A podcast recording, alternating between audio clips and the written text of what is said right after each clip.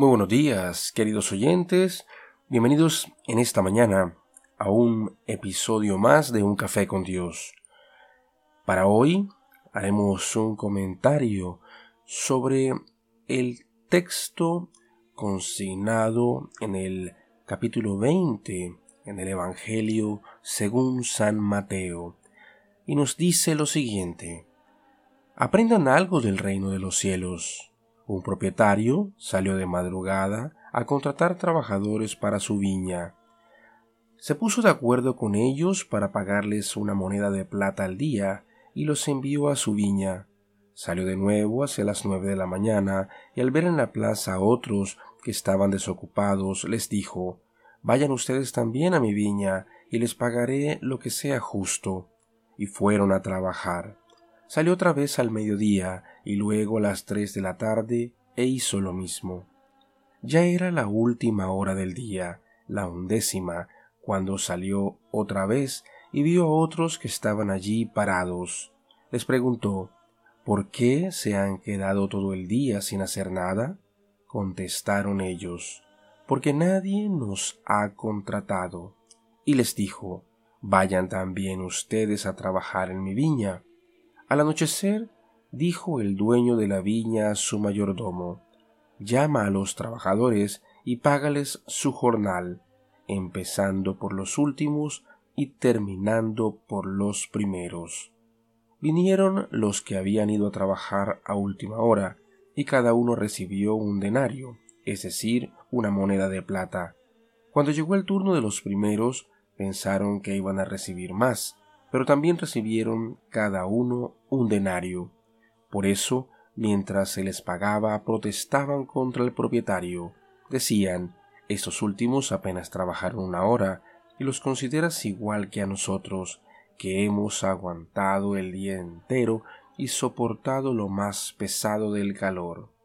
El dueño contestó a uno de ellos, Amigo, yo no he sido injusto contigo ¿No acordamos un denario al día? Toma lo que te corresponde y márchate. Yo quiero dar al último lo mismo que a ti. ¿No tengo derecho a llevar mis cosas de la manera que quiero? ¿O será porque soy generoso y tú envidioso? Así sucederá.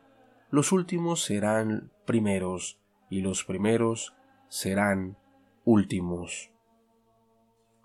El texto empieza con una frase muy, muy importante y es en el primer versículo donde se nos dice aprendan algo del reino de los cielos. Ya en primer lugar nos está contextualizando a que la enseñanza que vamos a obtener de este texto no necesariamente tiene que entrar en cierta consonancia con cómo son las cosas en el mundo.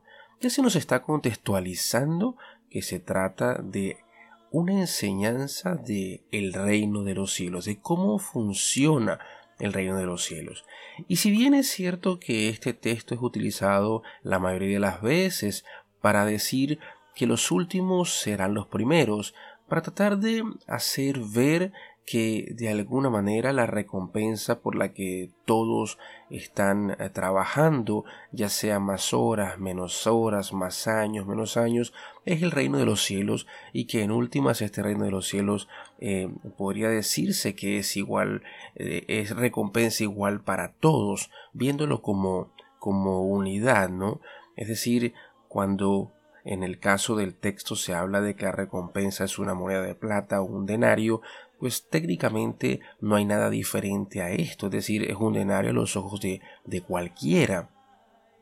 Pero, más allá de esto, hay algo importante que se deja entrever en el texto y es el sentido de justicia que tenemos nosotros y el sentido de justicia que de alguna manera se puede interpretar en ese reino de los cielos. Nosotros usualmente hemos discutido a lo largo de toda la historia eh, sobre cómo definir lo que es la justicia, qué es lo justo, y nos damos cuenta inmediatamente que no encontramos un patrón específico. Hay cosas que pueden parecer justas a la mayoría y la mayoría no necesariamente tiene la razón. Hay cosas que pueden parecer justas a, una persona y no a la otra. Hay leyes que pueden ser justas dentro de un país pero no en otro.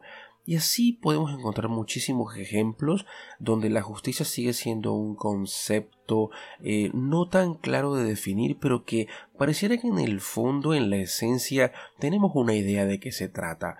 Y básicamente podemos decir que la justicia es conveniencia, es decir, llamamos justo aquello que nos conviene, aunque muchas veces eso que nos conviene pareciera no ser legal, ¿no? Algunas veces pareciera que las leyes eh, van en contra de lo que queremos, de lo que deseamos, eh, otras veces pensamos que las leyes son impuestas por alguien, otras veces pensamos que las leyes son parte de un proceso democrático, en fin, hay mucho que hablar sobre el tema de leyes y justicia, pero centrándonos en el texto, hay algo muy curioso, y es que eh, esta manera como procedió el dueño de la viña pareciera no ser la forma más adecuada si lo miramos desde una perspectiva humana, porque cualquiera sabría que si yo empiezo a repartirle al último, eh, viendo los primeros que están recibiendo la misma cantidad, pues se van a sentir de alguna manera en desventaja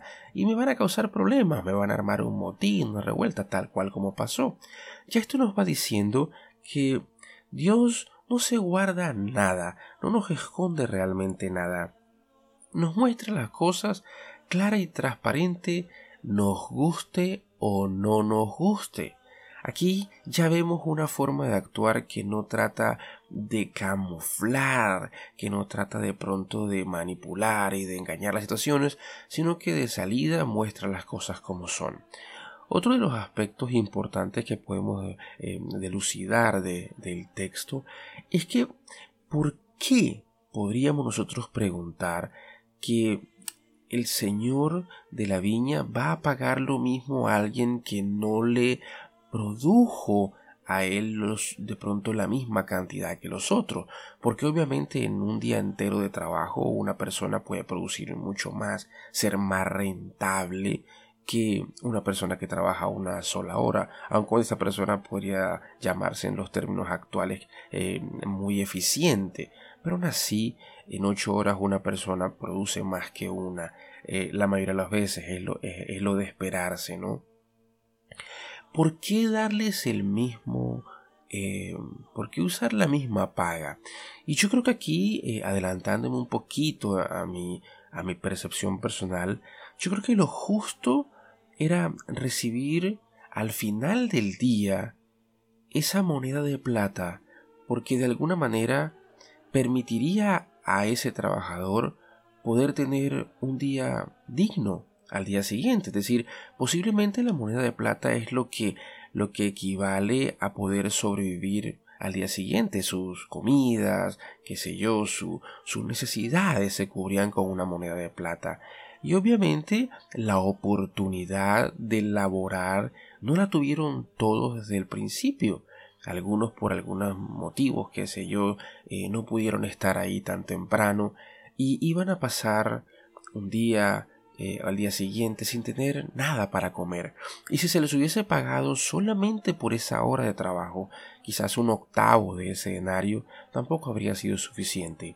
Dios está cuidando este señor de la viña está cuidando de las necesidades de cada uno de sus empleados, por así decirlo, de forma igual. Su mirada no está puesta en lo que hicieron, sino en cubrir aquello que necesitan. Por eso lo dice precisamente las Santas Escrituras, el sol sale para todos, tanto para justos como para injustos, es decir, como para buenos y para malos, ¿no?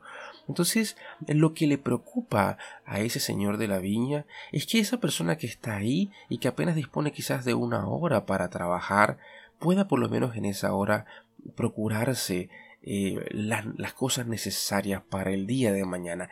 Y en esto hay justicia. ¿En qué sentido? Porque Dios es dueño de todo y Dios da lo que quiere a quien quiere, como quiere y como Él le place.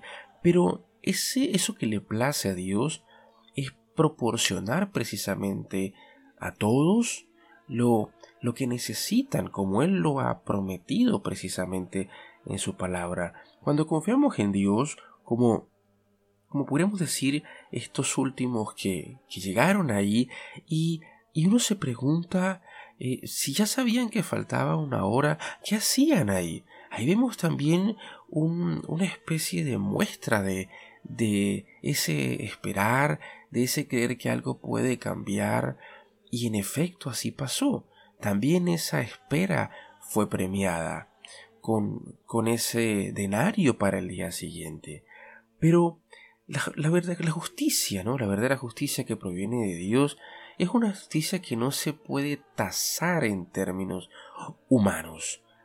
Dios sabe qué es lo que cada uno de nosotros necesitamos y sabía que tanto el trabajador que llegó puntual al, principio de la jornada como aquel que todavía estaba ahí faltando poco tiempo para que terminara necesitaban ese denario y eso es la forma como, como Dios lo ve es dar a no cada quien se podría decir que lo que merece, como es el concepto más básico de justicia que tenemos, que incluso el mismo eh, el mismo Sócrates en los diálogos de Platón por allá también eh, lo, lo, criticó un poco.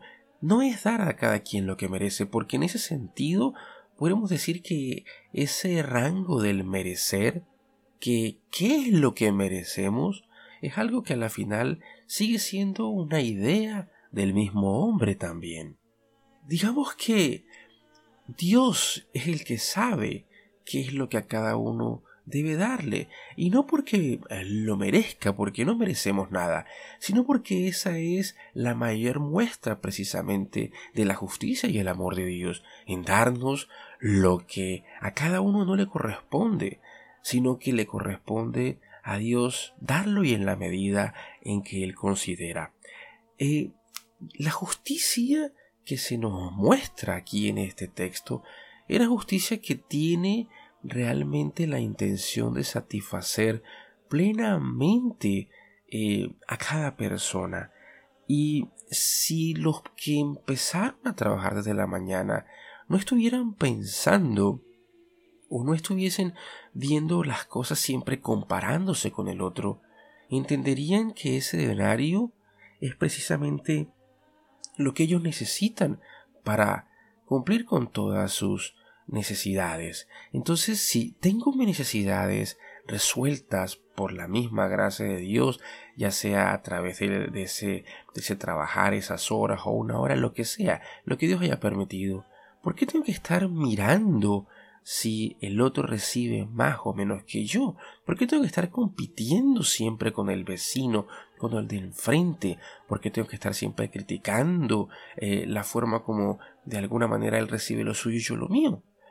Por envidia, como precisamente lo dice el texto. No es que el Señor sea injusto, es que nosotros somos los envidiosos en el caso del texto. Entonces la reflexión de hoy es precisamente a mirar más nuestra propia vida, mirar más ese denario que nos ha entregado nuestro Señor, mirar más esas minas que Dios nos ha entregado, esos talentos que nos ha dado, y entender que eso es lo que importa. A la final, eh, estoy yo frente a Dios. Yo no tengo por qué estar haciendo paralelos con el vecino, ni sintiéndome mal porque aparentemente el vecino ha recibido más cosas o mejores cosas.